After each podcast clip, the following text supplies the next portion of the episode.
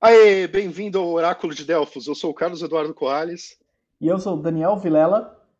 E hoje a gente vai falar sobre um monte de coisa bacana. A gente vai falar sobre guerreiros históricos, é, qual é a verdade da história do samurai, dos ninjas, da máfia, ao contrário da cultura pop, de como eles são representados na cultura pop. E a gente vai ter um convidado especial falando sobre isso. Mas antes a gente vai falar um pouco sobre Carrion, aquele jogo da Devolver Digital, sobre em que você é um monstro com o objetivo de comer humanos. Eu acho que o Daniel tem bastante a falar sobre ele, né? O que, ah, que você achou, Daniel? Eu tenho. Esse era um dos jogos que eu mais é, queria jogar nesse ano. Então, quando eu soube a respeito, eu achei a, a proposta incrível, muito original. E eu fiquei acompanhando, até fiquei enchendo um pouco a sua paciência, falando, deixa eu resenhar esse jogo e tal. E aí, infelizmente, quando veio o jogo, é, eu acabei não conseguindo pegar o review, mas de qualquer forma, cara, eu, eu joguei bastante e assim. É, eu fiquei extremamente desconfortável com o jogo. Isso me surpreendeu muito, assim. é, eu acho a sensação de você comer os humanos extremamente perturbadora. Eu lembro quando eu era criança que eu jogava Mortal Kombat, eu não, eu tinha medo de dar fatality. E foi a, a sensação mais próxima que eu tive disso depois da, da minha infância, cara. É, quando você jogava Mortal Kombat, você ainda era criança, pelo que você falou, né? É estranho você sentir isso agora com Carrion. É, então, eu acho que é um pouco da. Tem alguns temas, e isso é uma coisa meio curiosa, eu não, eu não costumo comentar muito, né? As pessoas vão achar que eu sou um bebezão agora, mas. mas eu, eu tenho alguns problemas com alguns filmes, eu tenho dificuldade de ver algumas coisas um pouco é, mais pesadas. Por exemplo, o Enigma de Outro Mundo, cara, a, o remake de 84, apesar de ter uns efeitos o pessoal normalmente acha meio tosco, eu acho extremamente perturbador. E o Carrion me lembrou muito disso, né? Então é, é um jogo que, eu, assim como alguns jogos de terror, eu tenho um pouco de receio de jogar, então é, dá um pouco de medo, não sei. Ah, os gritos são muito bons, assim, né? O aspecto de produção audiovisual, assim, eu achei muito legal no Carrion. Assim, você já jogou algum outro jogo em que você precisa comer humanos, tipo Stubbs the Zombie, o Man Eater, que saiu esse ano, alguma coisa do tipo? Não, é. Eu, eu acompanhei mais uh, esses reviews, né? Eu não cheguei a jogar esses jogos, mas acho que o mais próximo, talvez, foi aquele, aquela DLC do. É, mais próximo da temática, não assim da, da sensação, mas aquela DLC do Dead Rising 4, sabe? Que o o Frank é um zumbi, é, um, é uma, uma parte opcional e, e, você tem que comer as pessoas, mas é uma proposta mais humorística, né? Que nem como você comentou no, no texto também, né? De que é, não é tão comum ter é, uma temática mais séria nesses jogos e, e, e, isso me surpreendeu no Carrion, de forma positiva, na verdade. Eu achei muito legal que eles é, se comprometeram a tentar fazer uma coisa diferente, assim. É, uma coisa que me chamou a atenção é justamente a temática dele ser séria, né? Porque o... todos os outros stands, o Man Eater e outros jogos assim, Overlord, né, que você joga como vilão, é sempre uma comédia, né? Justamente para acho para evitar que o jogo fique muito pesado. E o Carrion tem uma uma atmosfera de terror mesmo. É, exatamente. É, e assim, a gente vai falar, talvez, talvez seja um spoiler, né? O que eu vou comentar agora. Então, se você é, tiver muito interessado no, no jogo, não quiser ter nenhum spoiler, é melhor pular essa parte. Mas tem trechos que você controla humanos, né? É, e é um pouco. É, é, é, diferente a jogabilidade, me lembrou bastante o, o Prince of Persia clássico. Não sei se você teve essa impressão também. Não, e mesmo você falando no, no Prince of Persia, você não controla humanos, controla? Eu não tô lembrado? O, o, o clássico mesmo do é, Nintendinho. Ah, o clássico, o clássico no Sense of Time, o clássico é, do, do PC lá. Isso, a movimentação um pouco mais cadenciada. Ok, os pulos não são tão. É, não tem que ser tão precisos assim, e as físicas não são tão reais, mas me lembrou um pouco aquilo, né? É, mas é, é, é, uma proposta muito diferente, cara. E eu, eu, assim, eu acho que não tem nenhum jogo igual ao Carol, né? Assim, em termos de jogabilidade, essa, esse formato que você se movimenta pelos cenários como monstro e você só vai direcionando o, o analógico, né? Então, eu nunca vi algo assim. A movimentação é muito boa. Muito boa. Gostei muito da movimentação. Muito boa. E, e, é estranho que só agora, né, 2020, a gente teve um jogo assim. Isso é muito esquisito, né? É... Uhum. Porque não parece agora ser uma eu... coisa difícil de fazer, talvez. Não sei, né? É difícil de pensar, de realizar, acho que é tranquilo, né? Que é um jogo, praticamente, você falou do Prince of Persia, o que me chama a atenção da diferenciação entre os dois é que no Carrion você praticamente, a gravidade não existe, né? Você não cai. É, é verdade. Enquanto no Prince of Persia, como um jogo de plataforma e tal, você tem que se preocupar com os pulos e com escalar e tal. Ah, sim, mas eu me referi mais aos trechos como humano, né? Os trechos como humano me lembrou mais o Prince of Persia. O, o Carrion, ah, tá, entendi. É, o, o Carrion em si, é, eu não, não consigo pensar em nada similar, assim. Ele tem uma estrutura mais ou menos de Metroidvania, mas assim como você pela, pelo review, né, que você fez, eu também tive uma experiência bem linear com ele. Então, e eu, eu achei mais legal assim. Eu achei mais interessante você é, sempre seguir em frente, né? Eu, eu achei que a proposta ficou mais legal dessa forma. Você sentiu falta do mapa? Não, não senti. Na verdade, eu achei que o jogo é extremamente intuitivo e, e fácil, assim, de, de, de entender para onde você, você tem que ir, né? É... Mas você teria explorado mais se tivesse o mapa? Você teria feito mais backtracking? Talvez, talvez se tivesse um mapa, eu, é, eu acho que os mapas no, no Metroidvania, eles, especialmente aquele clássico, aquele formato clássico que o, uh, o Metroid Super Metroid criaram, né, de que você vê, e depois o Castlevania Symphony of the Night trouxe também com muita força, é, são aqueles quadradinhos que aparecem em rosa ou azul, enfim, é, no mapa e você vai vendo por onde você foi e às vezes você vê que algumas partes não foram totalmente preenchidas, então você voltaria.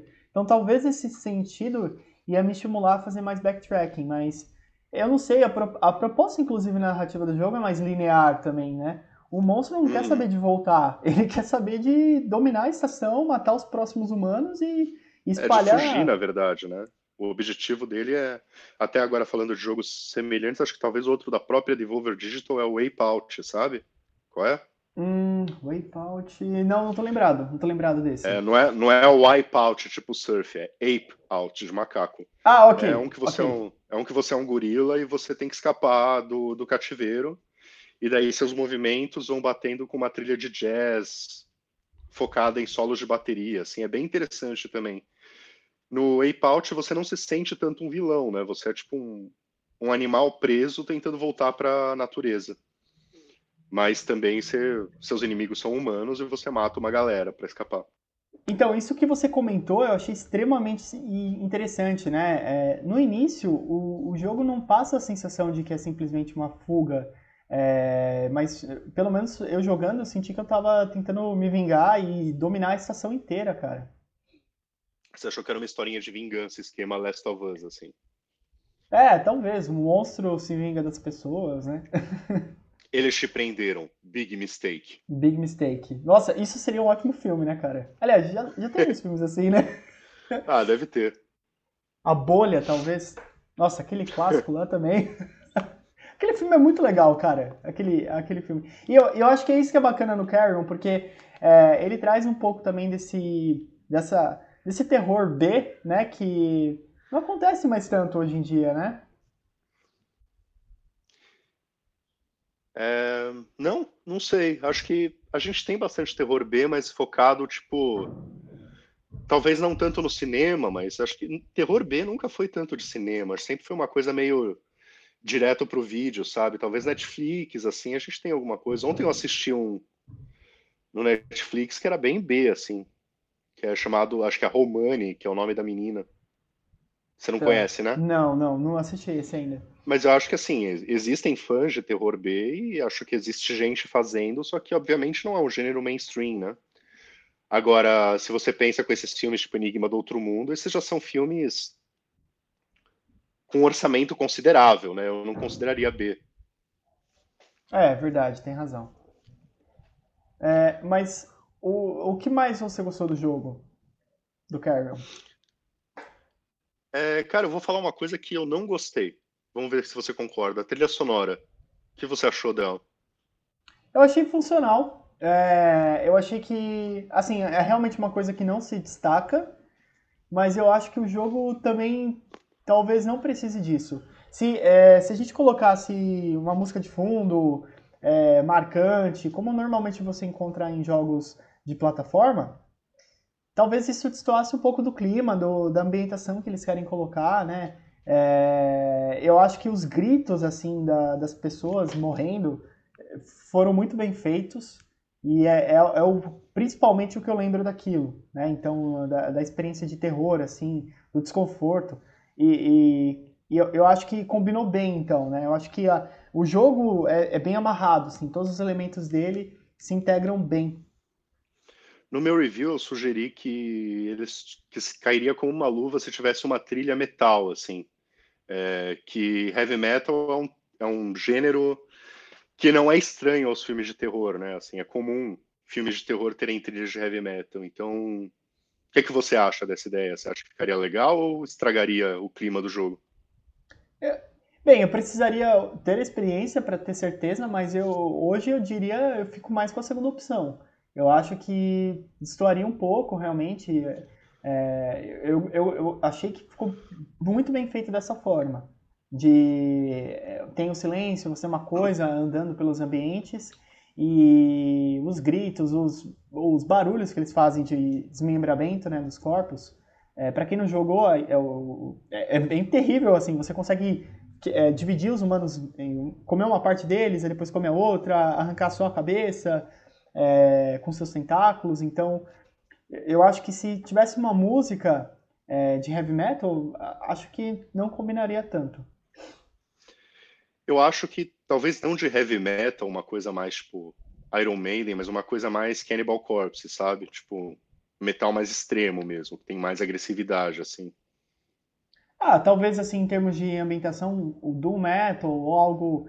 É, o Doom Metal mais pesadão e mórbido, assim, tipo da música Black Sabbath mesmo, né? Da, da original. Ou da, de algumas das músicas mais.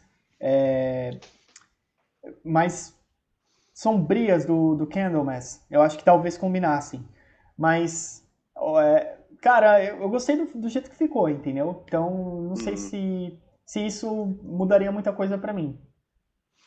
Eu acho que até nesse ponto a gente discorda até mesmo sobre a implantação da músicas, de músicas metal, porque eu acho que essas músicas mais lentas, mais do metal, embora sombrias, não sei, eu imagino aquele aquele death metal mais furioso, sabe? Tipo, tem aquela bateria que tipo tá tá tá tá tá, tá, tá sabe? Ah, mas você acha que... o jogo tem mais a ver com o death metal furioso do que uma coisa mais é, soturna, assim, so, sombria? Eu acho que seria o que, o que deixaria o jogo mais legal, mas ao mesmo tempo, eu não, eu não me senti mal como você. Eu acho o jogo tão pesado quanto você achou. Aliás, eu, eu queria entrar, mudando de assunto, mas mantendo no mesmo assunto, eu achei curioso que o jogo tenha te feito sentir tão mal com gráficos de Mega Drive, assim, tipo. É, eu não me Você senti mal, eu, eu, fiquei, eu, fiquei, desconfortável. Eu acho que assim, cara, é... bem, se, se esse jogo fosse em 3D, né? se ele, ele fosse uma, uma ultra produção, né, com gráficos mais realistas, provavelmente inibiria muitas pessoas de jogar, talvez, né? É, e a censura, a censura não, né? A classificação etária seria diferente. É... Assim, ele poderia nem ser em 3D, mesmo sem 2D, mas ter gráficos mais bem feitos, digamos assim. Eu, eu não gostei do gráfico, né? Como eu falei na minha resenha, eu achei que ele parece um jogo feio de Mega Drive. Ele não parece um jogo como Streets of Rage ou Sonic, sabe? Tipo, eu acho que se ele tivesse um pixel art mais bem feito, que eu chamo de bem feito, né? Sei lá, talvez o você ou mesmo o pessoal que fez tenha achado que tá bem feito pra caramba, mas assim, se ele tivesse um, um, um jeito mais, tipo, os jogos de alto orçamento do Mega Drive, mais do que os jogos de baixo orçamento do Mega Drive, eu acho que talvez já poderia ficar mais desconfortável. É, eu, eu, a, a, a, talvez seja uma característica minha, mas eu penso assim, não necessariamente o negócio precisa ser ultra realista ou precisa ter é, gráficos, como você falou, para a sensação ser real. Então a sensação me pareceu muito real. Que é por isso que eu comentei no Mortal Kombat no início do podcast. é, aqueles gritos, né? Quando eu era criança, cara, eu ficava muito perturbado com aqueles fatalities. Eu tinha pesadelo à noite, minha mãe proibiu de jogar aquilo. E eu, eu achei meio curioso com o Carriel, porque foi a primeira vez em anos, assim, muito tempo, é, mais de 20 anos, sei lá, que eu, que eu tive essa sensação similar, assim, de ficar desconfortável jogando alguma coisa, né? É, então, eu acho que a sensação é muito real, pelos gritos e tudo mais. Eu acho que é mais importante o áudio nessas horas e o gameplay do que o, os gráficos, mas aí muita gente pode discordar também. Eu acho que talvez, nesse ponto, acho que talvez eu esteja na, na minoria. Eu acho que pode ter gente que achou os gráficos legais, mas como a gente já conversou várias vezes, eu tenho, tipo. Eu tenho minhas ressalvas de jogos de jogos de PlayStation 4 ou de Xbox One que pareçam jogos de Mega Drive, né? Tipo, jogos que eu poderia estar rodando, vai, num PlayStation 2 que seja. É, eles rodariam igualzinho, sabe? Tipo, então não precisava Sim. ter gastado milhares e milhares de reais pra, pra upar. É. Acho que pelo menos eles podiam. Assim, eu não tenho problemas com pixel art em si, mas pelo menos sejam bonitos, sabe? Você compara Carrion com Super Mario World, sabe? Eu acho que não dá para dizer que o Carrion tem gráficos melhores, sabe? Ah, mas... Acho que se você comparar um com o outro, talvez o Super Mario hoje pareça estar rodando num, num videogame mais avançado. Ah, mas aí eu acho também que é, é o caso de é, comparar jogos com propostas mais similares também, né? É, o Super Mario World é super colorido, é outra proposta, então... Tudo bem, vamos comparar, por exemplo, com o Immortal do Mega Drive.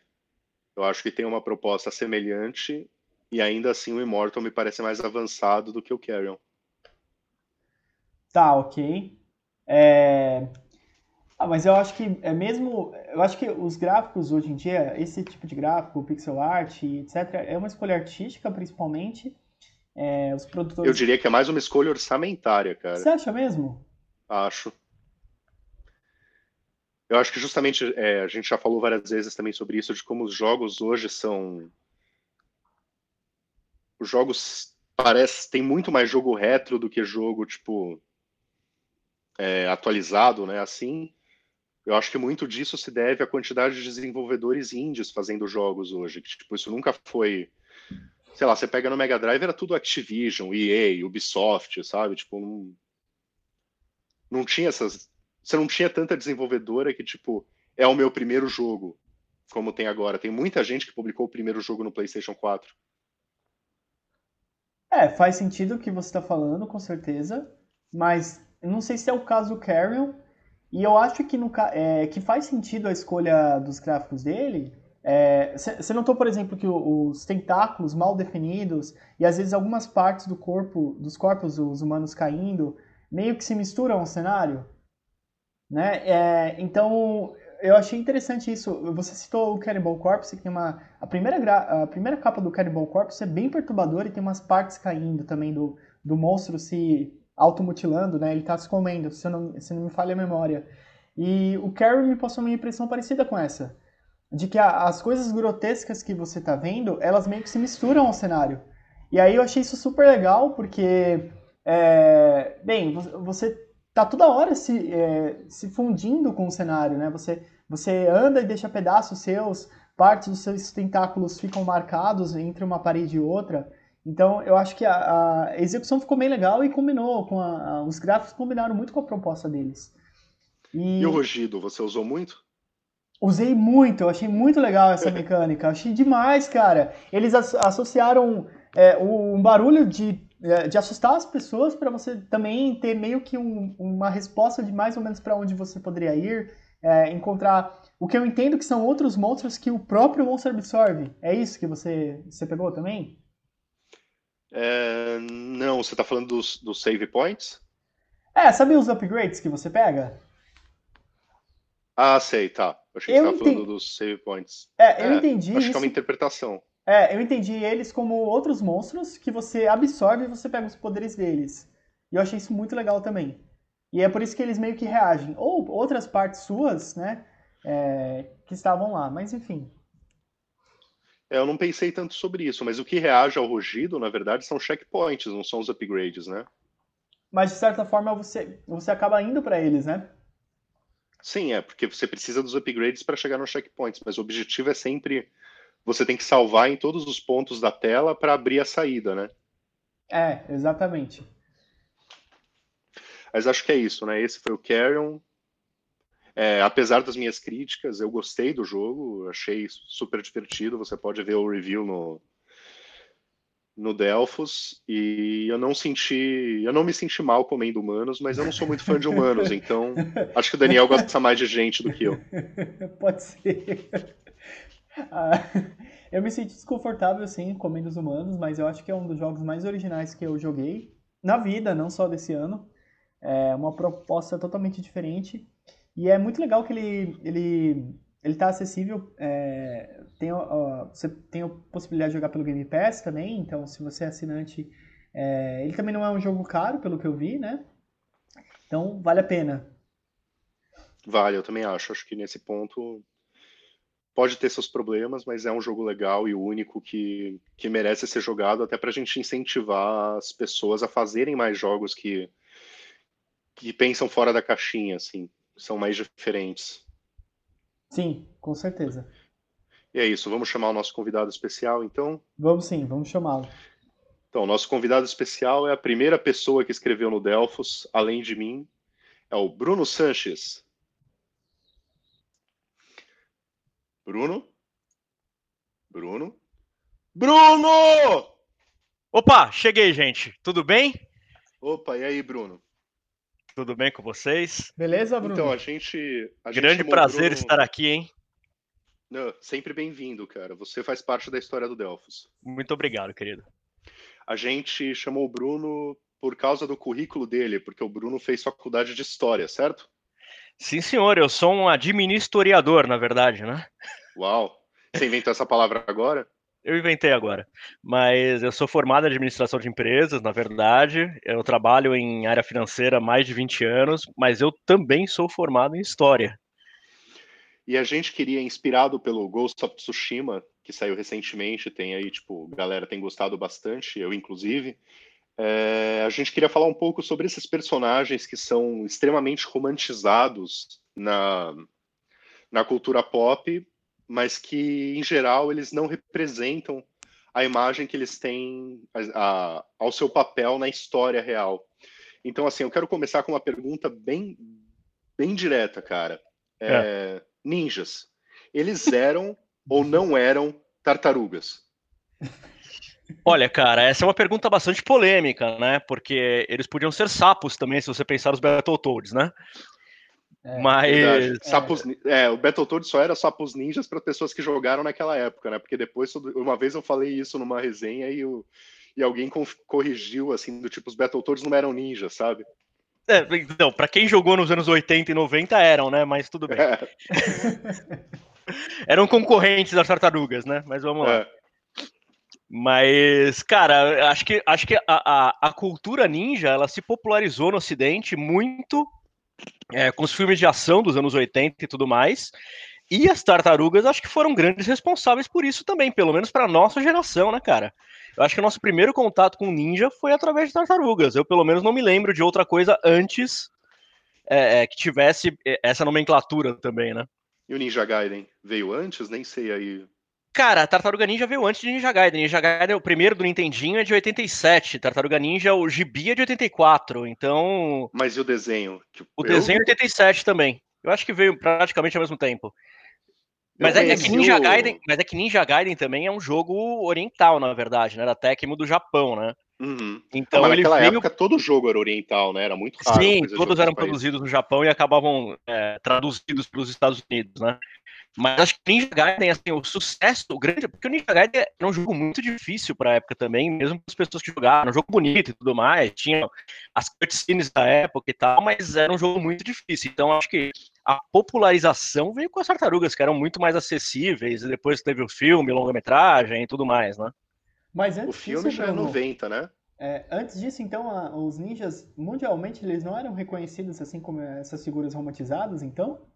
Cara, é, é curioso você é, a gente comentar sobre isso, porque os ninjas, até hoje no Japão, eles são vistos meio como renegados, pessoas sem honra, é, eles são vistos meio como a escória da sociedade. Eles não têm essa visão que nós temos aqui no Ocidente de que são agentes secretos infiltrados ou alguma coisa assim, entendeu? Sim. É, é muito diferente do samurai, né? Porque o samurai tem o código de honra, tem, tem todo uma, uma, um, um histórico místico no Japão e tudo mais. Então, se você for no Japão, você tem o Museu do Samurai em Tóquio, você tem é, coisas muito mais específicas. Em compensação, o ninja, não, cara. Ele era visto como um párea pela sociedade, entendeu? Então, e, e é assim coisas... até hoje no Japão. É, o ninja se popularizou no Brasil, por exemplo, ou na cultura ocidental, na verdade, por um erro, né? Porque, na verdade, o conceito que nós entendemos de ninja, a questão das tartarugas ninja, todo o treinamento do mestre Splinter, do destruidor e tudo mais, é muito mais voltado pro samurai do que pro ninja, na verdade, entendeu?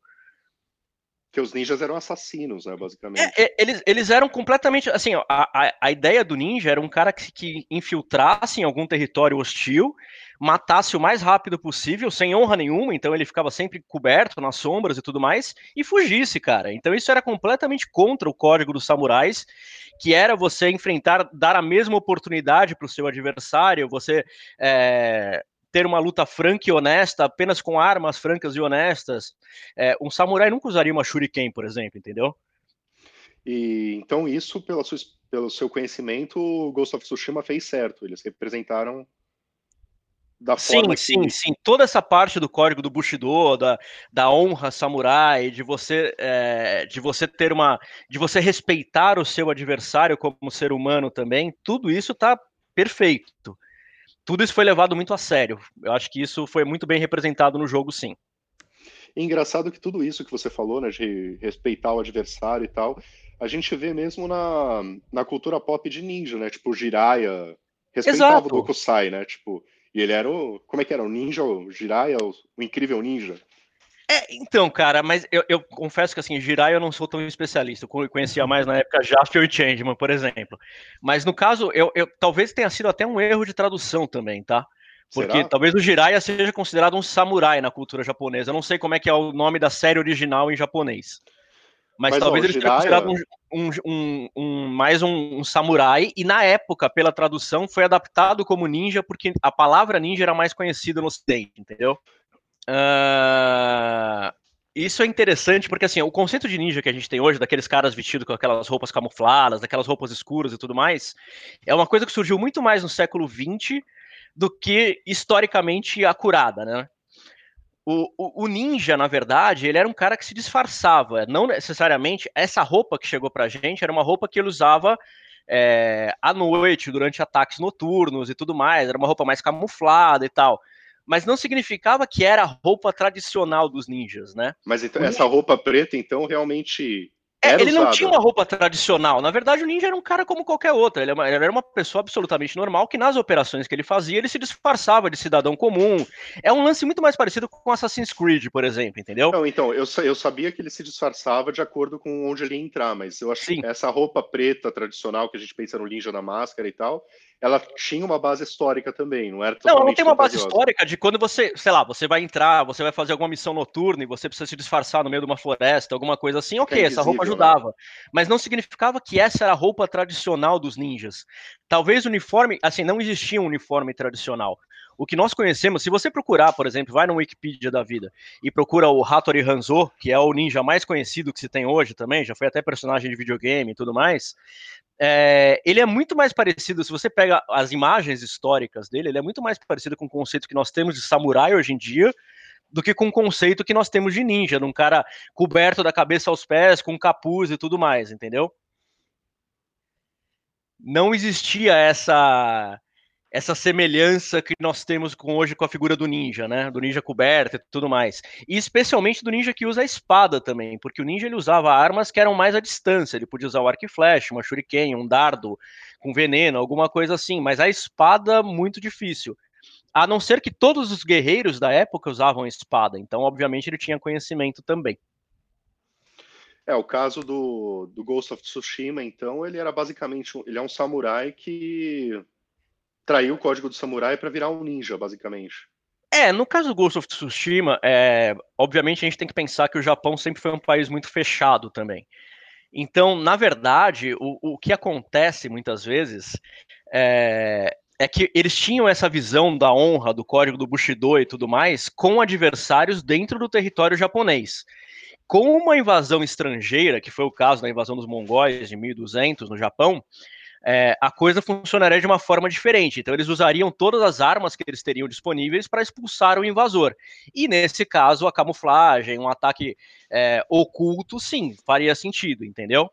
Isso não seria considerado uma. Não, não, não seria considerado uma traição aos princípios, por exemplo. Até porque o código Bushido é um pouquinho mais velho do que isso. Ele é um pouquinho, desculpa, ele é um pouquinho mais novo do que isso. Nessa época de 1200 você já tinha os samurais, mas você não tinha ainda uma definição muito clara do que era a honra do samurai, por exemplo. Então, o importante para eles naquele momento, a grande prioridade era expulsar os invasores e não dar uma chance para o cara de contra-atacar. A, a, emergência da situação era mais importante. Legal. Legal. E, e aí, a gente falando dos samurais, é, eles também são muito romantizados e, pelo que você descreveu, por motivos mais nobres assim do que os ninjas, mas é, eles também eram basicamente senhores feudais, certo? Na verdade, eles eram soldados dos senhores feudais, cara. Você tinha o Shogun, que era o senhor feudal da época. Tá. Você tem que pensar que você não teve uma unificação japonesa até o final do século XIX, tá? O Japão era um país quebrado em várias províncias, digamos assim. E cada província, cada pedacinho de terra tinha o seu senhor feudal, que era um Shogun. É, os samurais seriam os principais soldados desses, desses senhores feudais. É, fazendo uma comparação, obviamente a, a cultura ocidental e oriental é bem diferente, mas fazendo uma comparação entre Ocidente e Oriente, eles seriam mais ou menos como se fossem os cavaleiros é, medievais que ao invés de responder para um rei, respondiam para um shogun, entendeu? Basicamente, eles eram isso. Eles eram os melhores heróis, os melhores heróis, não, os melhores guerreiros que você tinha na época. E tinha outros guerreiros além dos samurais. Sim, você tinha outro. É que assim, os samurais, especificamente falando, eles eram é, os tops em técnica, em estratégia militar, eles eram os caras, assim, eles eram generais, digamos assim, dos exércitos. Uhum. Hum. É, não eram todos. Tanto que até no jogo isso é muito bem retratado, porque quando você encontra um samurai, você encontra muito bandido pela, ali pelo mapa, pelos territórios e tudo mais. Mas quando você encontra outro samurai, você até estranha, porque teoricamente os samurais eram raros. Eles não eram qualquer, caso, qualquer guerreiro não era considerado um samurai, entendeu? No caso da história do jogo, inclusive, tipo, ainda tem, ele começa com o extermínio dos samurais, né? Exatamente, é que eram que todos história... os soldados, isso, que eram os principais soldados ali do, do, do tio do protagonista, né? Que acabaram mortos na batalha e tudo mais, e você pensa que acabaram os samurais. Você tem outros guerreiros lutando também, mas não os samurais que acabaram morrendo. Tá, e já que você falou da, dos cavaleiros da Idade Média, tipo, é, o Game of Thrones me ensinou que os guerreiros eram todos cavaleiros. O Game of Thrones mentiu para mim? não, o que acontece, cara, assim como acontecia com os samurais também, é que normalmente eles vinham de famílias nobres. Eles não eram, é, não eram povão. Assim, era muito difícil. A, a, estrutura da sociedade na época, isso tanto no Oriente quanto no Ocidente, ela era muito específica. Se você nascesse pobre, era muito comum que você morresse pobre também era muito difícil você galgar posições na sociedade, seja por um preconceito que existia, é, seja por uma barreira cultural, enfim. Então, assim, para você se tornar um cavaleiro ou mesmo um samurai, você precisaria ser uma pessoa que, é, que teria condições de ser alfabetizada, e isso não era comum na época. Um peão do campo, um agricultor, alguma coisa assim, ele nunca seria alfabetizado, por exemplo, entendeu? É, ele nunca teria tempo disponível para pensamentos filosóficos, é, para escrever sobre estratégias militares. É, a pessoa tinha uma vida muito. Não, não existia uma separação clara entre a infância e a idade adulta. Todos eram vistos como potenciais trabalhadores. Então, só filho, os filhos da nobreza mesmo é que tinham esse tempo disponível para serem treinados, é, para terem acesso às melhores armas, aos melhores armamentos, aos melhores equipamentos em si. Para seguir é... raposa. Oi? Para seguir raposa. Exato né? Você não tinha tempo para isso, entendeu? Então, de fato, assim, é, essa cultura que nós temos que todos eram cavaleiros, todos eram treinados, não, você podia ser um soldado pé rapado que não era considerado um cavaleiro, ou no caso do Oriente, não era considerado um samurai, entendeu? Mas mesmo na Idade Média europeia, tinha soldados, então, que não eram cavaleiros. Achei sim, que só quem sim, lutava sim. eram os, os, Cara, o cavaleiro, treinados. ele era o top, ele era o top da estratégia militar do exército. Ele não era um cara que vinha de baixo, ele era um cara que já vinha de uma família é, de, histórica de outros cavaleiros, de outros soldados, de outros militares, mas pessoas que tinham conquistado a sua posição na sociedade há muitas gerações. Mas um pé rapado poderia se tornar soldado também. Muito difícil. Soldado sim, cavaleiro não. É, soldado especificamente. Sim, sim, dúvida. soldado sim, cavaleiro não. Seria aquele tipo que vai na frente na batalha para morrer, né? Exato. Seria o peão que ia lá, tipo, basicamente seria o cara, o escudeiro que seria para tomar as primeiras flechadas no campo de batalha, entendeu? Uhum. Em termos de equipamento, o que diferenciava muito um do outro, assim, especialmente os cavaleiros dos soldados? Cara, aquela, aquela ideia que a gente tem da armadura medieval, daquela armadura bem pesadona medieval e tudo mais, é, o grande problema da armadura medieval não era que ela. Porque tem, tem muito mito que fala que a armadura medieval o cara não conseguia se movimentar direito, o cara ficava muito lento e tudo mais. Na verdade, a armadura medieval ela era muito cara. Então, assim, uhum. o, o rei ou a igreja, que se fosse uma ordem dos templários, alguma coisa assim, ela só disponibilizaria uma armadura dessa, ela só compraria uma armadura dessa, encomendaria com um ferreiro, por exemplo, para os principais soldados da, da, do seu pelotão, entendeu? Para os principais generais, digamos assim. Então não era todo mundo que tinha acesso a essa armadura. Então, é, é o, Mas essa o... armadura era pesada e deixava difícil de se mexer. Sim, a armadura tinha. Cara, a armadura era muito pesada, ela tinha entre 30 e 50 quilos, então precisaria ser uma pessoa bem mais é, trabalhada, digamos assim, no corpo, no físico, para que ela conseguisse se mexer bem dentro de uma armadura daquelas. Uhum. Mas de qualquer forma, você pensa assim que você não tinha dinheiro. É, todo o processo de construção de uma armadura daquelas era muito complexo, era muito longo, complexo e caro, obviamente, né? Por consequência. Sendo assim, pensando nesse sentido, é, somente os principais soldados, ou os principais guerreiros, ou os principais generais tinham acesso a essa armadura. Então é, é, é, muito difícil que você visse um peão com uma armadura. Normalmente, o que um peão usava, primeiro assim, os, a, a, a, grande parte, a maior parte dos soldados no campo de batalha não usava armadura nenhuma, eles usavam apenas uma roupa de algodão absolutamente simples, uma espada e um escudo, que era a armadura padrão que era fornecida pelos próprios impérios, pelos próprios reinos. É, os soldados, conforme eles iam subindo de nível, eles tinham acesso a equipamentos melhores porque eles compravam equipamentos melhores, não porque eles ganhavam. Então o cara podia comprar uma placa de aço, uma chapa, alguma coisa para proteger pelo menos o peito dele, alguma coisa assim, o corpo, o peito, o torso, né? Mas aquela armadura completa que nós vimos, é, primeiro que aquela armadura, raramente ela era usada em grandes batalhas, né, nas, nas, grandes conquistas e tudo mais. Talvez na Guerra dos 100 Anos entre Inglaterra e França ela tenha sido usada com mais, é, com mais destaque, mas nas outras batalhas não. Porque ela era uma armadura muito pesada e ela era muito usada nas demonstrações que você tinha em festivais de cavalaria, por exemplo. Naqueles duelos. Sabe aquele filme do como é que chama aquele filme com o Heath Ledger também? É Coração de Cavaleiro, né? É, eu sei qual é. Eu sei, aquelas lanças é, enormes, exato. né? Então, isso, exato. Então, basicamente, ele era mostrado naqueles duelos, naquelas festas medievais, naquelas feiras medievais e tudo mais, mas não no campo de batalha em si.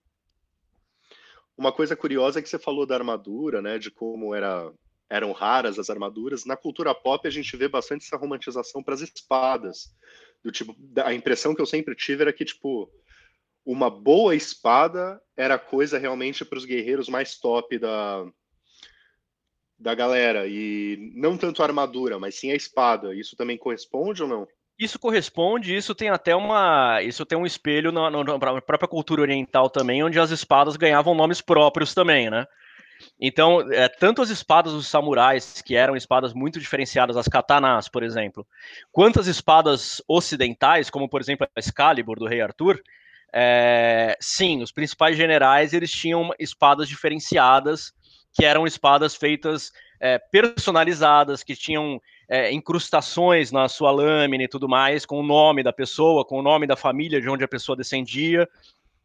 Então isso faz sentido sim, isso é, uma, isso é um reflexo verdadeiro que a gente usa hoje. Oh, legal, cara. Muito interessante. Muito interessante. Mas são conceitos diferentes, realmente existe uma romantização. Tipo, é assim, falando especificamente da vida do samurai e da vida do cavaleiro, apesar dele pertencer a uma nobreza, era uma vida muito sofrida. Esses caras tinham uma expectativa de vida de 30 anos, tá? E quando, é... você sabe qual era a expectativa de vida de uma pessoa que não era cavaleiro? Cara, isso depende muito se a gente tá falando de tempos de guerra, ou tempos de paz, ou tempos de peste bubônica da vida, entendeu? Mas se você pega é, a expectativa de vida na Europa, uma pessoa assim, um, um, nobre da nobreza era de 50 anos. um cara que era cavaleiro, a expectativa de vida era entre 30 e 35 anos. De um soldado normal, a expectativa de vida era até 25 anos, dependendo se ele estava em época de guerra, tá? Uhum. É curioso que você falou isso dos anciões aí, porque tipo, eu me lembro bem das aulas do ensino médio que em Esparta, quando chegava aos 30 anos, eles eram considerados anciões, podiam deixar o cabelo crescer e tal.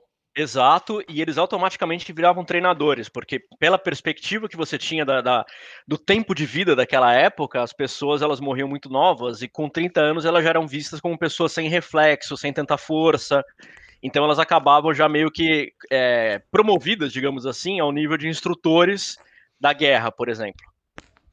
Claro que passa aí daí da, da época de Esparta até a Idade Média, tem um, uns bons, bons séculos. É, tem uns que... dois mil anos de história aí, mais ou menos. É, então, aí eu imagino que a expectativa de vida tenha subido naturalmente, né, nesse meio tempo. É, na verdade, cara, isso oscilou muito ao longo do tempo, isso dependia muito se você tinha pragas, é, doenças, é, crises, guerras e tudo mais ou não, entendeu? Em tempos Coronavírus, de né? Oi? Coronavírus. Exato, né? É. Pensando em tempos modernos. Mas em tempos de paz, cara, você tinha uma expectativa de vida de, sei lá, 50, 60 anos de idade das pessoas. Mas na época da peste negra, que não foi uma época tão rápida, que a época da peste negra ela, ela veio em duas ondas e durou mais ou menos aí 100 anos entre as ondas, é, você tinha uma expectativa de vida de menos de 30 anos também, entendeu? Uhum. Então Vamos isso varia muito. o coronavírus não durar 100 anos, né? É, mas cara, é que o coronavírus ele não é tão letal quanto era, a, a, tipo, uma, uma peste negra da vida, uma peste bubônica da vida, né, cara? Uhum. É um conceito um pouco mais, é, tipo, vamos pensar que ela é uma, ela é uma doença com contágio muito mais alto, mas a letalidade é menor, na verdade, né? É, ainda bem que a letalidade é menor, né? Porque é. com o contágio do jeito que é. Sim, a gente teria uma, uma, é, cara, iria dizimar a humanidade como dizimou naquela época também, basicamente, né? Eu acho que a culpa é do Thanos, cara. Eu acho que ele estalou o dedo e veio o coronavírus. Cara, não deixa de ser uma coincidência que isso tenha acontecido bem quando saiu o Ultimato no cinema, né? É, verdade. verdade. e as pessoas acham que cinema não tem poder, né? Então. Olha o poder dos produtores de Hollywood. Cara, é, é impressionante. não deixa de ser uma grande coincidência, mas é verdade. É verdade. Outra coisa que eu queria falar, assim, desse, desse povo romantizado era o Turma da Máfia, até que, aproveitando ainda o tema videogame, né, que uhum. o primeiro Máfia, que tanto eu como você gostamos bastante, vai ganhar um, um remake aí, que vai sair em breve. Foi minha primeira resenha muito... nos Elfos, cara, 2004. Foi a primeira resenha? Foi. Foi legal. E foi também meu primeiro jogo de mundo aberto que eu gostei, assim, antes de eu começar a gostar de mundo aberto. Eu comecei uhum. a gostar de mundo aberto com o primeiro Assassin's Creed. Tá. Mas o primeiro jogo de mundo aberto que eu gostei foi o Mafia. E então eu tô bem ansioso para esse remake. Mas... É que ele era um conceito de mundo aberto um pouco diferente do que é hoje, porque você não tinha tantas atividades paralelas, né? Basicamente. Ele você... era bem linear, né? É, ele era bem linear, você seguia a história. Na verdade, você explorava o mundo porque você queria, não porque você era forçado a, né? Uhum. Talvez por isso eu tenha gostado dele antes de gostar do conceito mesmo. Exato. Porque exato. o GTA, assim, naquela época eu achava muito chato, cara. Tipo, GTA 3, assim, sabe? É, eu cara, acho chato é... e frustrante. Ainda acho. Eu acho que ele era um estilo de jogo na época, mas você tinha tantos outros estilos de jogos, a coisa não era tão padronizada como é hoje, por é. exemplo, né? É. Hoje é tudo esquema Witcher, né? Exato, exato. Meio que tudo, Far Cry virou isso, Assassin's Creed virou isso, é, até Deus Ex virou isso. Todos os jogos basicamente seguem essa mesma linha agora, né? Os jogos de alto orçamento, né? Sim, sim, usar, exato. Agora, então, falando sobre máfia, máfia é uma coisa que é muito romantizada, né? Todo mundo sabe que eles são criminosos e tal. Isso, isso acho que nunca foi mudado na, na cultura pop, mas eles sempre são criminosos com honra, com respeito, com valores. O que, é que você acha disso em relação à máfia real? É, é, é, curioso, porque existe um paralelo muito forte entre a máfia. É... Assim, primeiro que quando a gente pensa em máfia, nós pensamos diretamente na máfia italiana, né? É, e a máfia é, é, existem ramificações da máfia em to, praticamente todo mundo. Você tem a máfia russa, você tem a Yakuza no Japão, que é basicamente o mesmo estilo também. E você é, mesmo a... a Yakuza a gente pensa da mesma forma que respeito, honra e tal é muito importante para eles. Sim, então, é... e você tem as, só complementando, você tem as milícias aqui no Rio de Janeiro também, que, cara, é, é um conceito muito parecido com, que, com o conceito original da máfia da Sicília, lá no final do século XIX, né? A ah, máfia, é? ela surge. É, porque se você pensar, a máfia ela surge, é, falando um pouquinho da história da máfia, né? A máfia ela, ela existe desde a época feudal, basicamente. Ela surgiu na Sicília, então se você estiver olhando o mapinha da Itália, pensando naquela bota da, do mapinha da Itália, a Sicília seria a bola que a bota tá chutando, tá? Ela seria uma ilha ali, um pouquinho do lado esquerdo ali da Itália. É, e a máfia ela surge ali na Sicília, é, na época do feudalismo, basicamente como uma insurreição dos, das pessoas, dos pobres, contra os senhores feudais. Então, basicamente, eles se uniram e eles começaram a combater os senhores feudais. Só que o que aconteceu? Conforme eles combatiam os senhores feudais, eles foram ganhando poderes e eles foram cobrando as pessoas é, para a execução desse poder, digamos assim, para uma proteção, é, para uma é, para um, uma priorização na compra da, da colheita que fosse feita de uma determinada família e tudo mais. Tipo um governo então, alternativo. Desculpa, não entendi, Daniel. Como se fosse um governo alternativo. Exato, como se fosse um governo paralelo ao que já existia, digamos assim. E uma coisa importante aí, a, a proteção que você está falando agora ainda não era aquela proteção do tipo proteção contra mim mesmo, sabe? Não, tipo... a proteção que eu estou falando agora é uma proteção militar, é como se fosse uma proteção contra a invasão da, das outras famílias ou dos outros senhores feudais da época. É uma tá? proteção real, então, né? Sim, tipo uma exato, polícia. Exato. Não é tipo, eu te ataco se você não me pagar. Exato. Aí o surgimento das famílias, digamos assim, veio dessa época, porque essas famílias lá da época do feudal, elas foram se perpetuando, obviamente elas eram protegidas entre si, e aí surgiu o conceito de família e tudo mais, que é o que nós conhecemos. É, é essa visão de máfia que nós temos hoje, do filme do Poderoso Chefão, ou do próprio jogo da série Máfia mesmo, é uma visão do, já do século XIX, onde esse conceito já era muito enraizado na cultura, é, pensando novamente que a Itália não era unificada ainda até essa época. Então você tinha várias lideranças regionais, que eram as famílias que comandavam é, contra a invasão de terceiros, é, mas, que, mas que não exploravam é, os jogos de azar, não exploravam a prostituição, não exploravam os cassinos, como foi feito no século XX depois, entendeu? Inclusive, até uma curiosidade aí, o nome máfia vem de uma palavra em árabe, tá? Que significa basicamente renegado. Muito interessante. O Poderoso Chefão mostra isso também que você comentou, né? Essa mudança de é, eles começarem a trabalhar com drogas, prostituição, certo? Sim, porque quando eles chegaram nos Estados Unidos, quando as famílias foram emigrando né, da Itália para os Estados Unidos, na verdade, eles viam uma oportunidade de ganhar dinheiro, de escalar a sociedade rapidamente através dos negócios ilegais, que na época eram as bebidas alcoólicas, que estavam proibidas pelo governo, né, pela, lei, pela lei seca, é, e também pela exploração de prostituição, de tráfico de drogas, é, dos jogos de azar e tudo mais, que eram coisas que é, não eram regularizadas. Pensa que os Estados Unidos eram, era um país que também era bem descentralizado nessa época, cada estado tinha sua própria lei, assim como é hoje também, né? Hoje as coisas continuam dessa forma.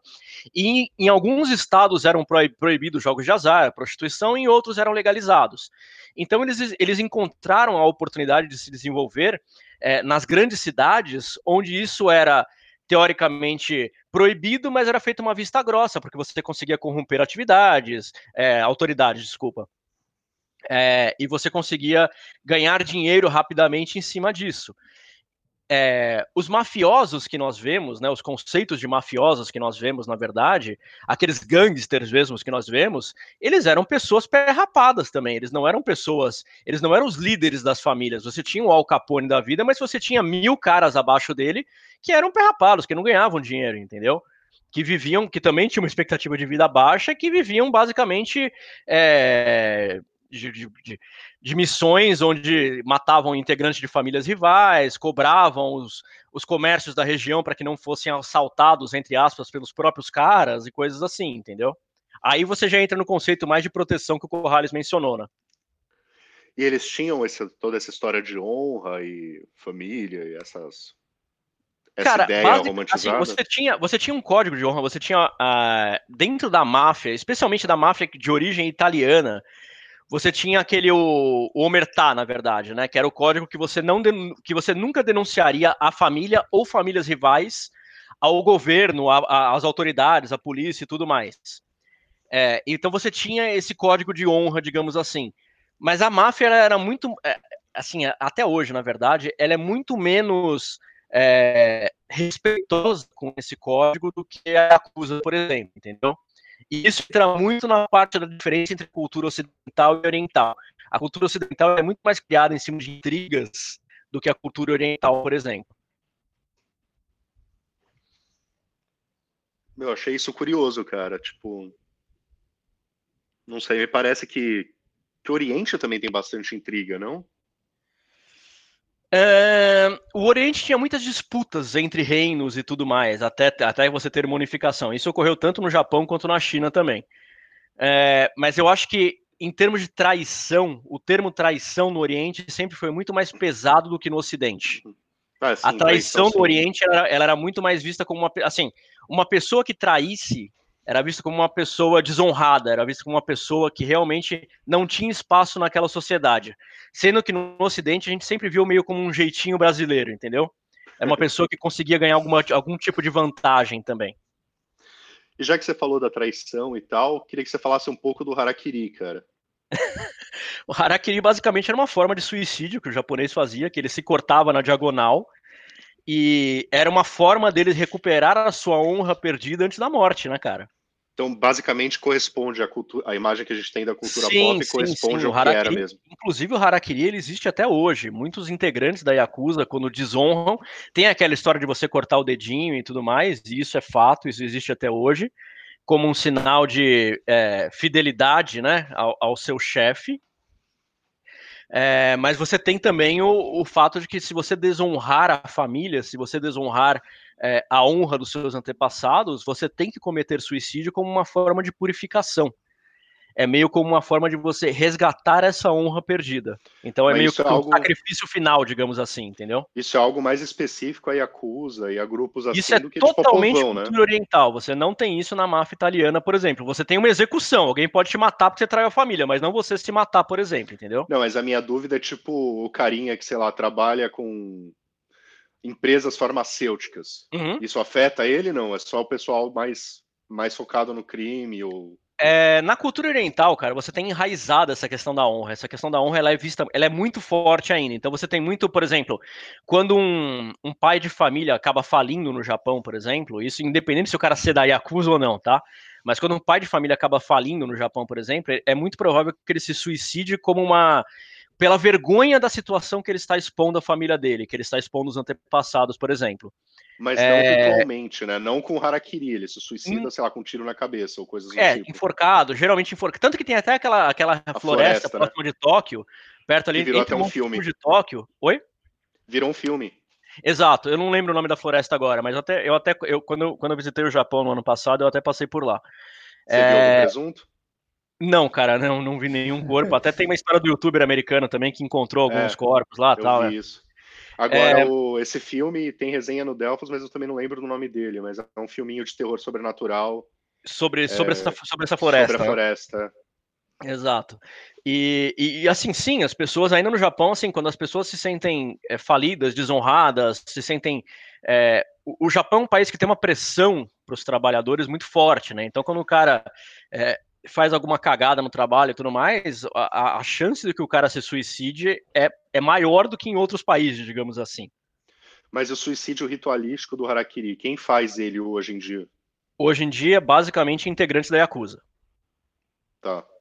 O, o, o, suicídio do Harakiri que você diz de se cortar mesmo na diagonal, né? É, aquela, aquela de é pegar um ritual, a faca né? e cortar, no, cortar o ventre mesmo. É. E depois tem um cara que corta a sua cabeça depois de você fazer isso, não tem? Se você for uma pessoa com um passado honrado, sim, para que você não sofra durante muito tempo. Se você for uma pessoa que é realmente desonrada e que ninguém tem respeito por você, você se suicida, vai sofrer e aquele sofrimento é o que vai te salvar no, digamos, no pós-vida também. Uau. Eu me lembro de um, um jogo do Justiceiro que também tem resenha do Delphos. Acho que o Daniel não deve ter jogado, mas você, Bruno, talvez tenha é... Aquele do PlayStation 2? Cara, eu acho que eu joguei no PC, então não sei exatamente em qual. Em Mas qual... é aquele que parece o Max Payne, você tá falando, eu acho, não é? É, era um jogo de tiro, eu gostei bastante da época, mas é, tinha uma cena que, que tinha, sei lá, um lord japonês, alguém assim, talvez fosse da Yakuza, não me lembro exatamente, mas uhum. ele se matava na sua frente, ele pedia para que você cortasse a cabeça dele depois dele depois de ele fazer o Harakiri. Uhum. E daí tinha duas, duas minions dele, né? Tipo, se você desse tiro ou fizesse qualquer outra coisa que não fosse cortar a cabeça, elas te atacavam. Ou se você respeitasse, cortasse a cabeça deles, você podia ir embora sem briga. Entendi. Você lembra dessa cena, não? Não, não me lembro, cara. Não me lembro. Eu achei uma cena bem interessante, assim, tipo. É o tipo de coisa que eu acho legal quando videogames fazem, sabe? Que, tipo, te faz passar por uma situação mais específica, assim, que não seja, tipo, entrar, atirar ou furtividade. Tipo, você tem é, que como, como aquela cena também, o cara. Eu lembrei agora, não tem nada a ver, mas eu lembrei daquela cena do Arkham Asylum também, quando você vai enfrentar o Coringa no finalzinho do jogo, que você entra e tem a fila de vilões batendo palma para você, assim também, sabe? Uhum, e que você sei, pode escolher lutar contra os caras ou não, você pode simplesmente passar reto dos caras, porque eles também não vão lutar com você. Uhum. Mas se você atacar eles, eles atacam Eles atacam, né? exato, exato, eles atacam. Ô, Bruno, é, o Arkham Asylum é bem cara. legal também. É, Fala, Daniel. Aí você comentou que as máfias italianas, japonesas e até no Brasil, né, são similares nesse conceito, certo? Uhum. Onde você acha que tem mais influência ainda dessas máfias na sociedade? Onde que você acha que é mais forte? Cara, é, isso já está bem enraizado na cultura italiana até hoje. Eu acho que é, a cultura japonesa, as máfias, elas são mais inofensivas, digamos assim. Porque os caras têm esquema de proteção, eles controlam jogos de azar, controlam jogos ilegais, mas tudo isso é legalizado no Japão. Toda a parte do patinco, toda a parte da prostituição. É, então, e, na verdade, eles só exploram isso, eles ganham dinheiro com isso, mas não significa que eles façam atividades ilegais também. E o tráfico de drogas, a penetração do tráfico de drogas no Japão é muito menor do que em países aqui como da América do Sul, Estados Unidos e tudo mais, né? Então a Yakuza, por mais que exista no Japão, é, a influência dela, ou a, a, influência negativa dela, digamos assim, é discutível, porque na verdade ela não está enraizada em atividades ilegais, hoje, tá? É, falando da cultura italiana, aí já é um pouco diferente, porque a máfia italiana ela ganha muito com o tráfico de drogas, você tem ligações da máfia italiana com o PCC aqui no Brasil, por exemplo, isso já foi mais que provado. E o crescimento do tráfico de drogas na América do Sul, tudo que a gente viu em Narcos e em outras séries também, a ascensão do Pablo Escobar e tudo mais, está ligado a uma distribuição das drogas no mundo inteiro com uma ajuda muito forte da máfia italiana. Que é, ela já tem ramificações tanto nos Estados Unidos quanto na Europa, é, a, a máfia italiana tem ramificações na Rússia, então existe toda uma rede de relacionamento entre as gangues, digamos assim, né? Então eu acho que hoje ele é muito mais forte é, em termos de poderio militar, de poderio é, bélico, digamos assim, né?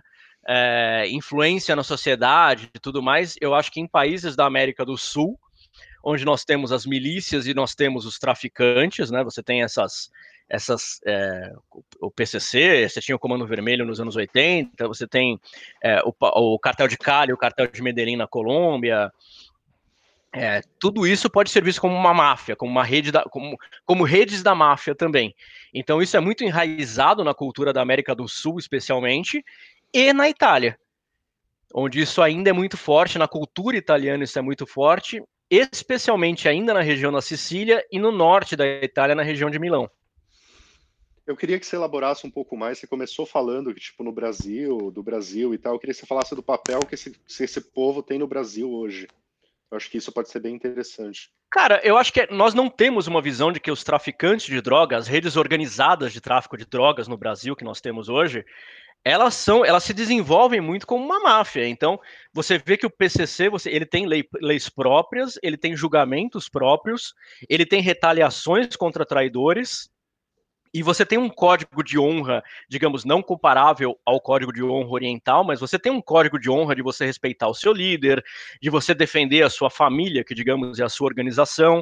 É, então, isso pode ser visto como uma a criação e a consolidação de uma máfia na sociedade brasileira.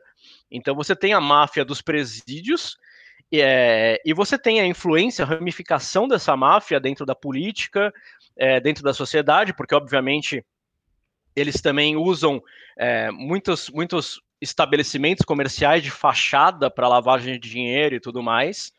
Então, isso aqui no Brasil, especialmente, apesar de nós não associarmos que nós temos uma máfia, entre aspas, sim, é, a evolução que nós temos do PCC, por exemplo, pode ser uma evolução vista como uma máfia também, assim como o cartel de Cali e o cartel de Medellín pode ser visto como uma máfia na, na época da Colômbia também. É basicamente qualquer crime organizado, assim, pode ser visto. Exato, é uma, mas assim, é um crime organizado que, digamos assim, é um crime organizado organizado ao quadrado, né? Porque você tem códigos de honra, você tem leis próprias, você tem julgamentos, você tem influências na sociedade, então você tem influências é, no Ministério Público, você tem influências na Câmara dos Deputados, você tem influência no Senado. É, então você tem é, pessoas influentes que respondem para esse grupo também organizado. É como se fosse uma lei paralela, cara. É, essa lei ela surge em lugares onde você tem uma lei frouxa e surge com uma, uma autoridade paralela, na verdade, né? Fazer o papel do Estado onde o Estado não faz, né? Onde o Estado não faz, exatamente. Que foi o que aconteceu. Quem assistiu Narcos percebeu que a ascensão da máfia, do, das, das, gangues do Pablo Escobar mesmo, está ligado tanto ao enriquecimento. O que, é assim, basicamente você mostra que quando você enriquece muito, a lei daquele país já é, você não fica é, dependente da lei daquele país. Na verdade, você cria suas próprias leis. E é muito do que acontece no Brasil hoje em dia também. Eu tive um professor na faculdade que falou uma coisa que me marcou muito, que é tipo, no Brasil só a classe média tem, tem a fantasia de que existem leis, porque os pobres é, são mais submetidos à lei do crime organizado, assim, e os ricos, tipo, compram a própria lei. Então, tipo... Exato eu achei isso muito marcante quando ele falou. É por aí. E a gente tem essa visão romantizada da máfia, mas assim, pensa que nós estamos vivendo uma mesma situação hoje em dia, entendeu? Todos esses crimes que nós vemos, aqui teve um crime ah, recentemente do PCC, que eles executaram um cara que era um antigo traidor deles, que foi uma operação no cinema, cara. Eles levaram um cara de helicóptero até uma praia isolada do Nordeste e metralharam o cara e depois voltaram de helicóptero. Ou seja, é, é, é muito como se fosse uma máfia mesmo, entendeu? É o funcionamento de uma máfia e de uma rede de gangsters da década de 30 nos Estados Unidos, por exemplo, entendeu? Interessante, cara. Muito, muito interessante. Mas é uma visão que a gente não tem, né? É uma visão diferente do que nós temos no, no dia a dia mesmo. É, quando você falou do que do PCC e tal pode ser considerado uma máfia, até me surpreendeu, mas você falando assim, e você falou bastante de Narcos, fiquei com a impressão então que o Narcos você considera que ela é uma uma história historicamente correspondente com a realidade, então é totalmente. É Eu acho que totalmente. Óbvio que você tem as suas adaptações históricas também, e, e, muitas das opções do Padilha, né? Fazendo uma fazendo um review do Narcos, né? Não, peraí, muitas o, das Narcos, opções do Padilha são é mais para chocar. É? é? são mais para chocar os telespectadores do que para mostrar de fato a realidade. É, só para evitar que entre uma. Bruno, peraí. Só para confirmar que não entre uma informação errada, eu acho que o Narcos não é do Padilha. Você está confundindo com o mecanismo? Ou é do Padilha não, tipo, mesmo? O Narcos, quem, quem, que é o diretor do Narcos? É o. Calma lá, pesquisando é. aqui. eu não, também não me recordo. Que eu lembrei talvez do Wagner Moura, eu, talvez. Bem, é, é porque tem. Diretores episódio, O Padilha né? eu tenho certeza que fez o mecanismo. Agora, não, o Padilha fez o mecanismo, mas eu acho que o Narcos, ele, cara, ele tem alguma influência. Talvez ele tenha sido produtor, talvez, da primeira temporada, das primeiras duas temporadas. Deixa eu dar uma olhada aqui também. Uh, aqui a gente tem os criadores, né? O Chris Brancati, Carlo Bernardi, Doug Miro. É uma produção colombiana e estadunidense, né? Uhum. E nós temos sim o José Padilha como produtor executivo. Mas tem Exatamente. vários outros. Tem vários outros. Legal. É, mas eu lembrei do Padilha, eu lembrei que ele tinha algum envolvimento com a série também. Eu acho que o Padilha, assim como ele fez no Tropa de Elite também, eu acho que ele sempre gosta muito de chocar os telespectadores também em algumas cenas que não correspondem à realidade, mas que acabam trazendo é, um complemento à história, digamos assim, para mostrar como a história é ruim e tudo mais, né? Como, como a história é ruim no, no sentido de que como, como é, o quão maléfico isso é para a sociedade como um todo, né? Por exemplo, no, na segunda temporada do Narcos, você tem aquele assassinato daquele advogado, o Fernando, e do filho dele. É, aquele personagem, aquela é uma das cenas mais impactantes da série inteira, quando descobrem o, cor, o corpo dos dois no porta-mala do carro e tudo mais. É, aquilo nunca aconteceu. É, o Fernando é um personagem que nunca existiu de fato, mas a série está lá, ela, ela coloca aquela cena meio como uma parte chocante, que é para realmente chocar o telespectador e, e causar uma, um, um repúdio, uma repugnância daquele ato, né? Já que a gente falou do Padilha, acho que faz até sentido a gente falar um pouco do mecanismo. Vocês assistiram? Cara, não. eu não assisti o mecanismo. Não vi. É, então acho que não dá para conversar sobre ele. faça comentário, faça comentário. Vamos voltar no Padilha. Eu sei que não tem muito a ver com o tema, mas eu fiquei curioso. É, você falou dessas cenas chocantes. Vocês sabem se aquela cena que é, termina o primeiro Tropa de Elite, que o, o Capitão Nascimento pede para o outro o, outro policial dar um tiro de escopeta na, no rosto do, do criminoso, se tem paralelo com o que acontece realmente? É, aquela, eu já vi em entrevistas que aquela cena de fato nunca aconteceu. Ela faz parte dessa liberdade criativa do que o Padilha adota, que é mais para chocar mesmo. Que ele fala, não, é, no rosto não para proteger pro enterro, alguma coisa assim, né? Pra, isso, pra, pra isso enterro tal. Uhum. É, que é do baiano, né? Eu acho que é o baiano que é, ele mata assim. Né? É o baiano, isso. Exato.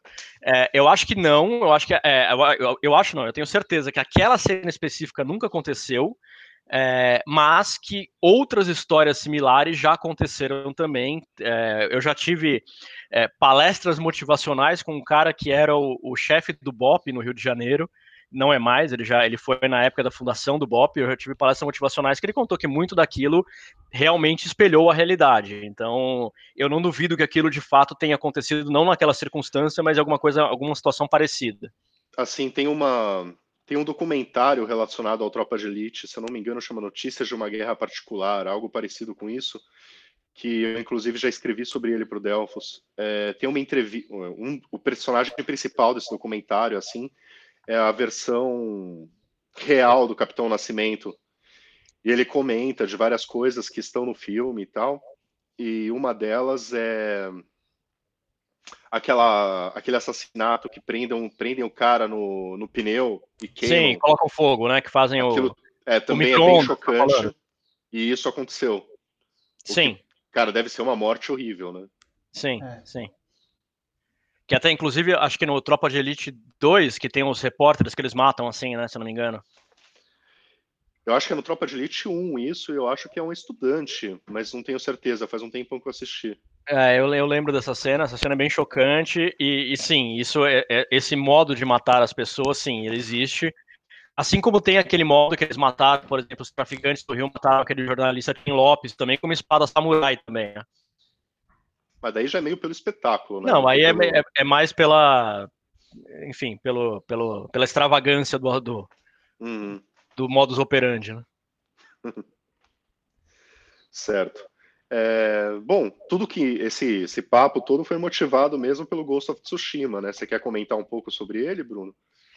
Cara, eu tenho jogado o jogo, eu tô nas primeiras 10 horas ainda, eu não, eu estou fazendo todas as atividades. Eu acho que ele cai um pouco naquela é, nesse estigma de jogos modernos de todos meio que serem padronizados com 500 atividades paralelas, é, 500 coisas inúteis para se fazer.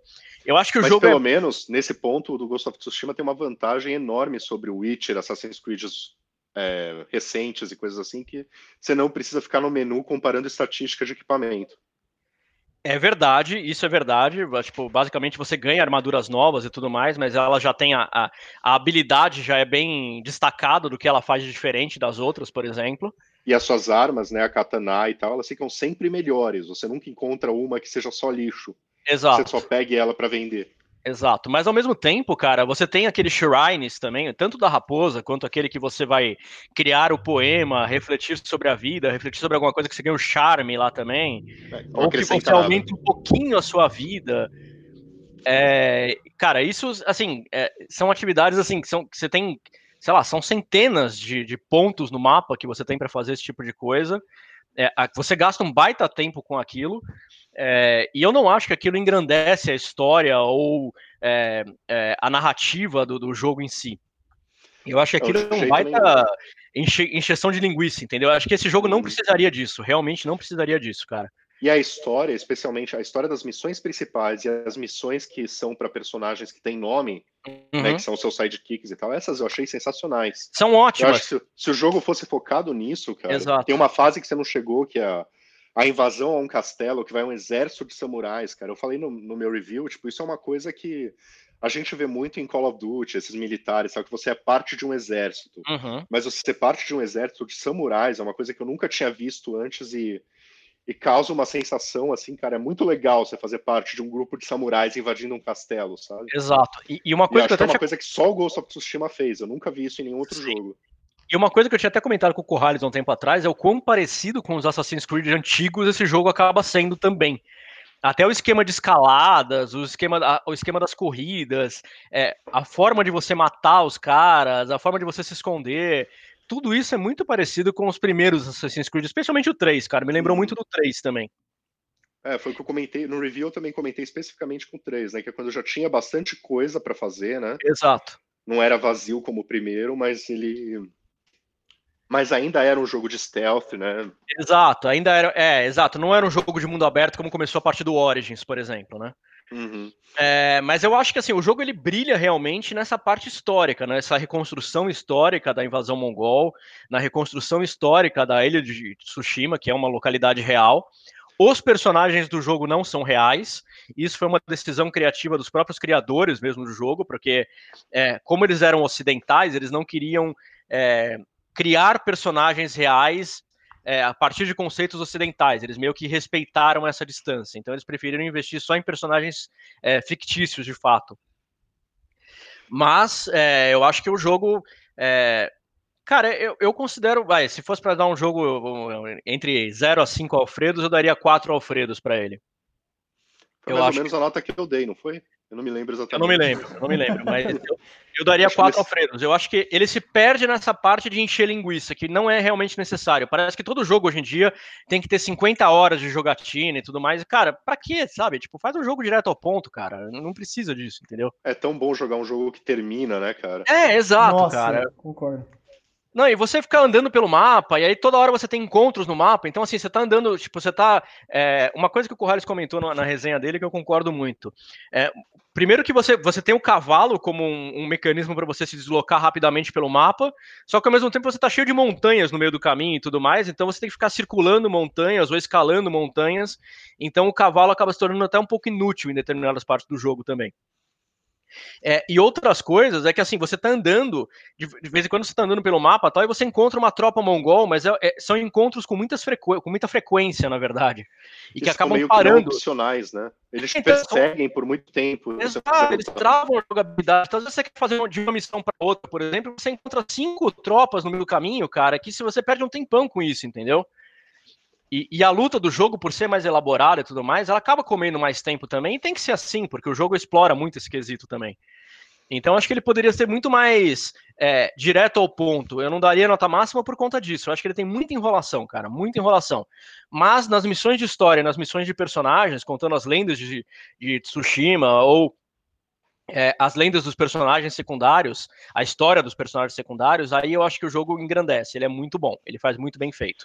E você comentou que é baseado numa, numa situação real, né? A invasão dos mongóis ao Japão realmente começou pelo, pela ilha de Tsushima? É, na verdade, ela, ela foi paralela, né? Tipo assim, é, se você, se você pegar um mapa do Japão, Tsushima é o ponto mais, é, digamos assim, é, oriental do, do Japão. Não, na verdade é o ponto mais ocidental, porque ele é o ponto mais para a esquerda do Japão. Hum. É, então ele é o ponto mais próximo da península da Coreia, que foi por onde os invasores mongóis chegaram. É, então, sim, a invasão começou lá, até porque era o ponto mais. É, é o primeiro ponto onde você chega com os navios, mas é, foram várias ondas de invasões mongóis. as invasões mongóis no Japão levaram basicamente séculos, elas não foram coisas que se resolveram rapidamente. É, mas o ponto de entrada do Japão foi de fato a ilha de, Tsushima. E isso é uma coisa que eu aprendi no South Park, então você me fala se o South Park mentiu para mim, mas o a invasão dos mongóis foi o que causou a, a construção da muralha da China, não? Sim, ela foi. É, na verdade, assim, é, é, a, a, construção da muralha da China ela começou muito antes das invasões mongóis. Ela era para conter invasões bárbaras que não eram considerados mongóis ainda nessa época. É, mas a, a, a, muralha da China ela foi expandida, a, maior, a, a, a, parte do tempo em onde ela foi mais expandida foi durante as invasões mongóis. Com esse objetivo mesmo, de rechaçar Com esse objetivo de conter a invasão, exato. Legal. No South Park eles fazem que sempre que um chinês constrói um muro, vem um monte de mongol e começa a bater no muro. é, são as piadas de South Park, né? É.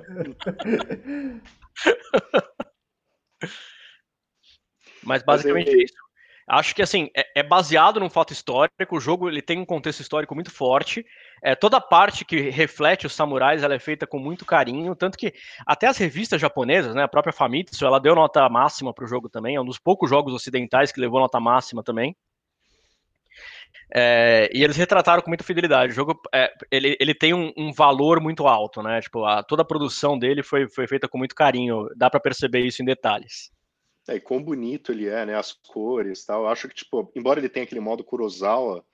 É que ninguém usa, né? branco, é, me usa. parece que, embora, por mais que eles tenham feito com cuidado, tipo, o jogo perde tanto se você tirar as cores dele, cara. É, porque tem, tem, você tem várias. Você tem aquela parte da floresta dourada, por exemplo, que as, as folhas das árvores têm o um efeito de cair dourado mesmo, que é tão bonito, é tão diferenciado aquilo né, no jogo. Uhum. É, e você tem a parte das, das cerejeiras também tudo mais. Então, é, o jogo ele realmente tem uma parte estética muito forte, cara. Até me lembrou muito o Breath of the Wild, não sei porquê, mas talvez pela, pelas cores fortes e tudo mais, né? Por os dois serem lindos, né?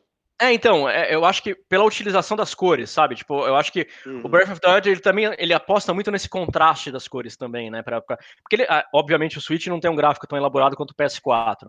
Então, eles têm que, eles têm que se destacar por outros recursos. Eu acho que essa, essa, essa intensificação das cores, eu acho que é uma característica muito forte e que é algo usado também no Ghost of Tsushima. Eu acho isso muito bonito.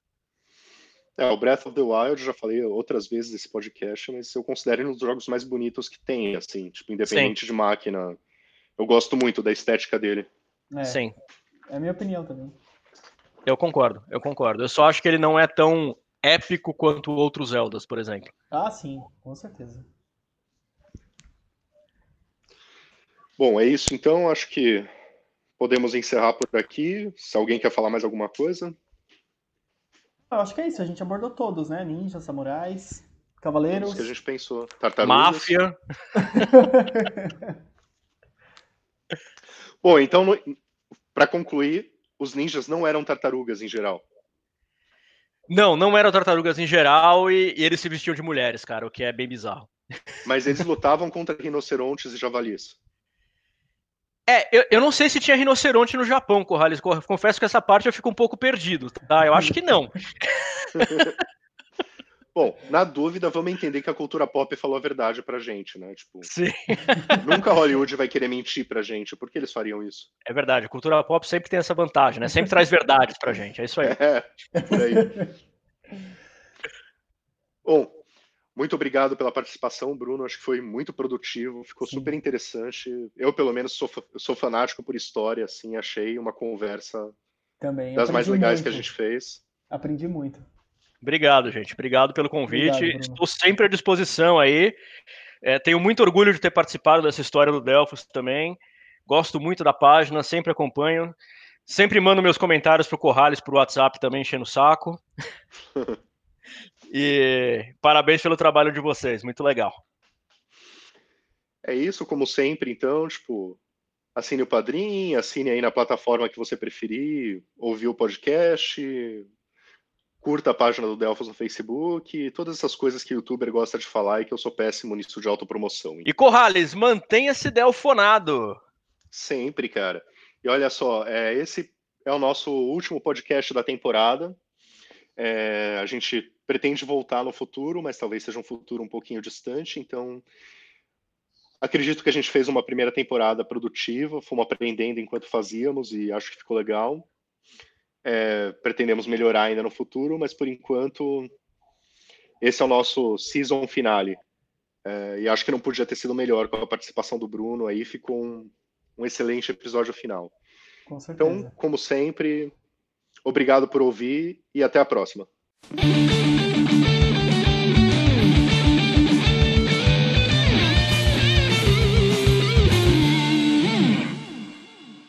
Delfos. Delfos. Delfos. Pronto, foi minha colaboração. Eu até tampei o microfone aqui para não rir, para não entrar minha risada. Eu acho que eu vou colocar dessa forma, tá? Eu vou colocar as três versões e você terminando. Pronto, foi minha colaboração no final. Pode mandar bala, velho.